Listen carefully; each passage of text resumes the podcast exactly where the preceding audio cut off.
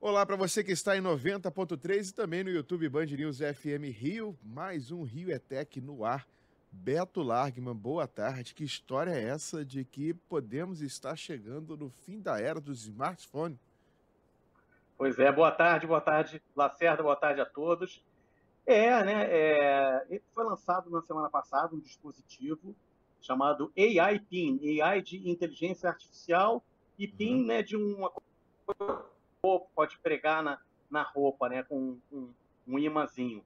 É, a premissa dos dois engenheiros, que é um casal na vida, né, são, é um casal mesmo, e que eram engenheiros da Apple há um tempo atrás e foram responsáveis é, pela concepção do iPhone, do iPhone original.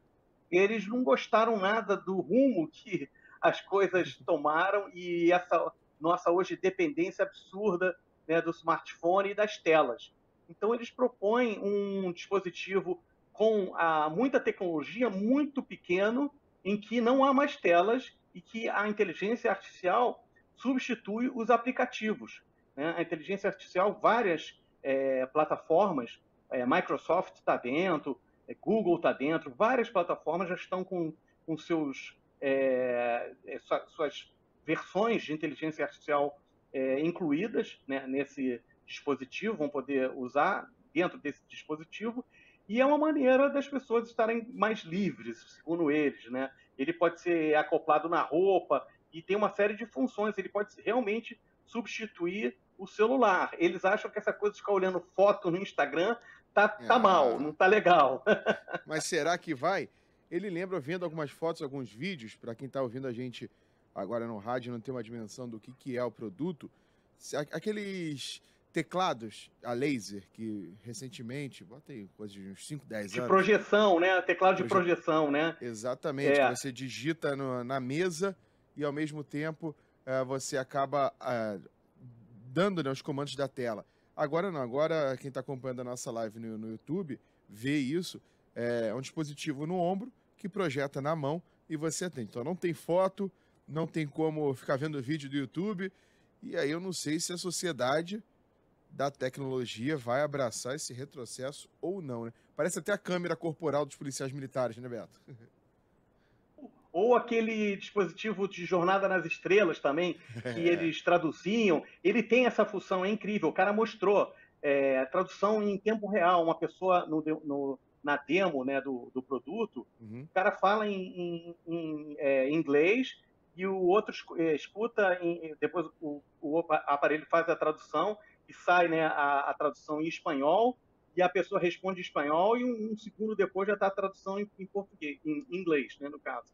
Mas, assim, são várias funções. Essa questão do, do laser, da projeção, eu considero a, a menos. É, é, tem a menos possibilidade de sucesso, acho mais uhum. difícil, como você falou. Mas, assim, você pode tirar fotos com ele, você pode gravar vídeos com ele.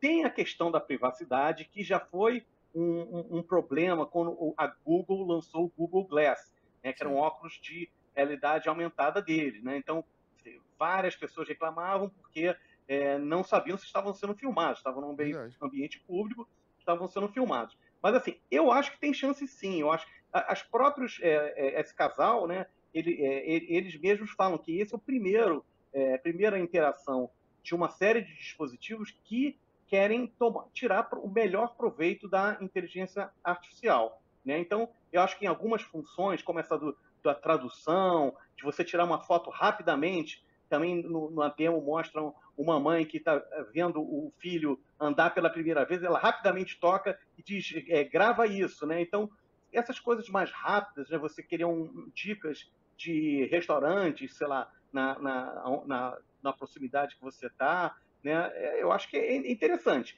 mas pode ser que é, fique restrito a um nicho ou pode evoluir para, para uma coisa é, maior. Mas realmente, a questão visual hoje é muito importante. Eles querem abolir isso, eles querem que a gente não, não seja escravo né, do visual que o smartphone é, é, prende a gente. Né? Eles realmente estão querendo uma nova, um novo approach em relação uhum. a um uhum. dispositivo é, conectado.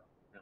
E é isso que a gente vai acompanhar daqui para frente, né? Porque a gente já chegou num limite dos smartphones, né? O que muda agora é dobra a tela, a câmera melhor, é pior, a resolução é, é OLED, é QLED, é LED, é cristal, líquido, enfim, mas o aparelho em si já meio que estagnou. Vamos acompanhar os próximos passos do futuro. E quem sabe o futuro já seja semana que vem, Beto Largman. Isso aí, a gente volta e conta mais, mais novidades aqui no Rio Etec, na Band News FM. Muito legal, Lacerda. Valeu, tchau, tchau. Valeu, até a semana que vem. Abraço.